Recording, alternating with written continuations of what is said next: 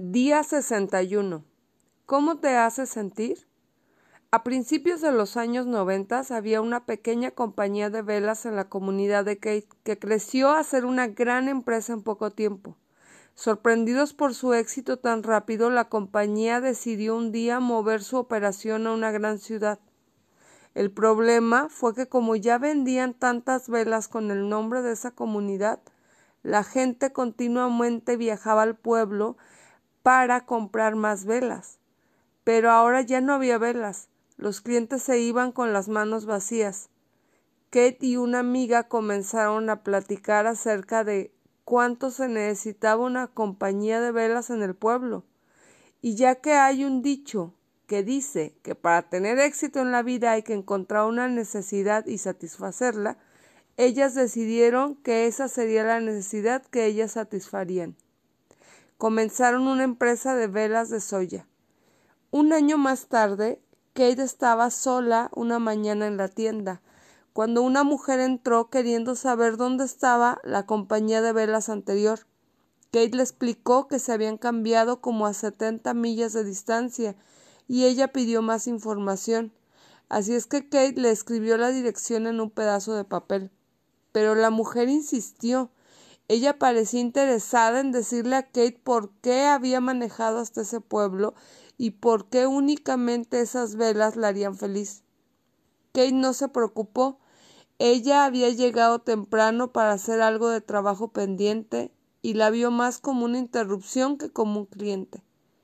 Pero entre más hablaba la mujer, más se enojaba hasta un punto de insinuar que Kate era la responsable de todo. De repente el propio enojo de Kate comenzó a surgir. Hasta ese momento nunca había visto al otro proveedor de velas como un competidor. Pero al estar parada en su tienda llena de hermosas velas, escuchando a la mujer hablar de las otras velas, sintiendo que las velas de ella eran inferiores, Kate quería demostrarle que no era así. Cada vez que la mujer alababa las otras velas, Kate aprovechaba para mostrar los beneficios de sus velas. Parecía que hablaba con la pared. Finalmente la mujer miró el pedazo de papel que Kate le dio y dijo Bueno, creo que este viaje fue en vano y salió repentinamente de la tienda. Kate se quedó muy enojada, frustrada y desilusionada de que había desperdiciado su tiempo, y de repente pensó Nunca convencería a nadie de lo bueno que son sus velas estando enojada, porque le gustan otras velas de alguien más. De repente Kate agarró una de sus velas más populares y corrió atrás de la mujer. Ella ya estaba en su auto y salía del estacionamiento. Cuando Kate la alcanzó le hizo señales para que se detuviera. Cuando lo hizo le regaló la vela. Aquí tiene, le dijo Kate. Se la debía haber dado desde antes. Ya que hizo un viaje tan largo, no quisiera que se fuera con las manos vacías. Llévela a casa y pruébela, se la regalo. Quién sabe, quizás le gusten más que las de nosotros. La mujer agradeció a Kate y se fue. Y Kate entró a la tienda sintiéndose muy bien. Quizá crean que les voy a decir que la mujer se convirtió en una leal cliente de Kate, pero no. Al parecer nunca regresó.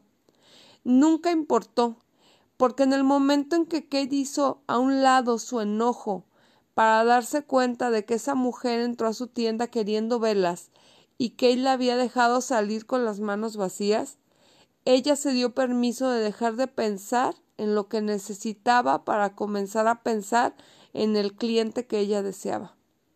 Y eso hizo la diferencia. La primer ley estratosférica del éxito dice que nuestro verdadero valor se determina por cuánto más damos en valor que lo que tomamos en pago.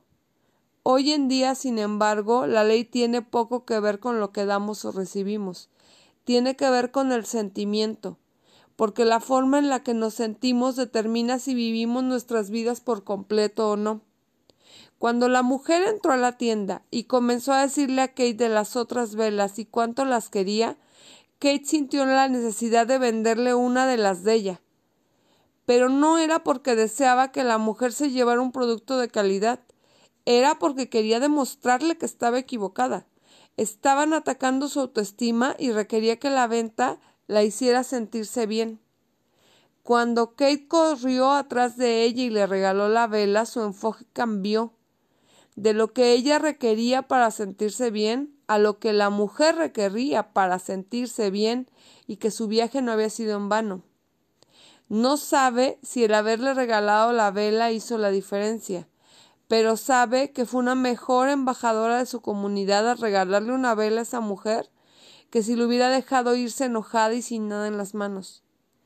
Y lo que es seguro es que Kate se sintió mejor. Y si lo pensamos bien, de eso se trata, de sentirnos mejor, porque cuando actuamos de manera que nos sentimos bien, nuestras vibraciones se incrementan. Cuando nos limitamos, determinados a no dar nada a menos que el retorno instantáneo esté garantizado, nuestras vibraciones son bajas. El que nosotros retengamos no solo evita que los demás gocen de lo que podríamos darles, nos priva a nosotros de los sentimientos buenos que podríamos experimentar al dar. No te estoy sugiriendo que si eres el dueño de un negocio regales tus productos a todo el que entra por tu empresa. Estoy sugiriendo que cada transacción en la que participes busques la manera de hacer sentir bien a tu cliente y a ti. Porque la vida es demasiado corta para evitarnos los unos a los otros las oportunidades de sentirnos bien. ¿O no lo crees? La acción del día. 1. Lee tu plan de negocio para la prosperidad y las 11 cosas de tu lista de agradecimientos. 2. Toma un momento para pararte firmemente con un brazo alzado hacia el cielo, el puño firme como si te estuvieras agarrando de la mano de Dios. Ahora, ya sea verbal o mentalmente, repite, con Dios como mi testigo, y ya sabes que, que sigue. 3. Coloca tu cuota de dinero del día de hoy en tu contenedor y lee la afirmación que está en el contenedor tres veces. Espera recibir algo en regreso. 4. Bendice a todos los que están a tu alrededor, incluyendo a los otros participantes de este experimento. Imagina cómo aquellos a quienes bendices prosperan y se rodean del bien. Entonces bendícete a ti mismo e imagina lo mismo para ti. Puedes continuar bendiciendo a la persona o personas en tu lista de bendiciones. Lee todas las bendiciones que llegan por el grupo de WhatsApp. Tus bendiciones están haciendo una diferencia. El leer las respuestas te dará la oportunidad de verlo por ti mismo. El pensamiento del día. Das, das, das. ¿Por qué? Porque te encanta. No es una estrategia, es una forma de vida.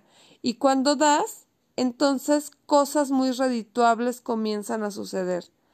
De dar para recibir por Bob Burr y John David Mann.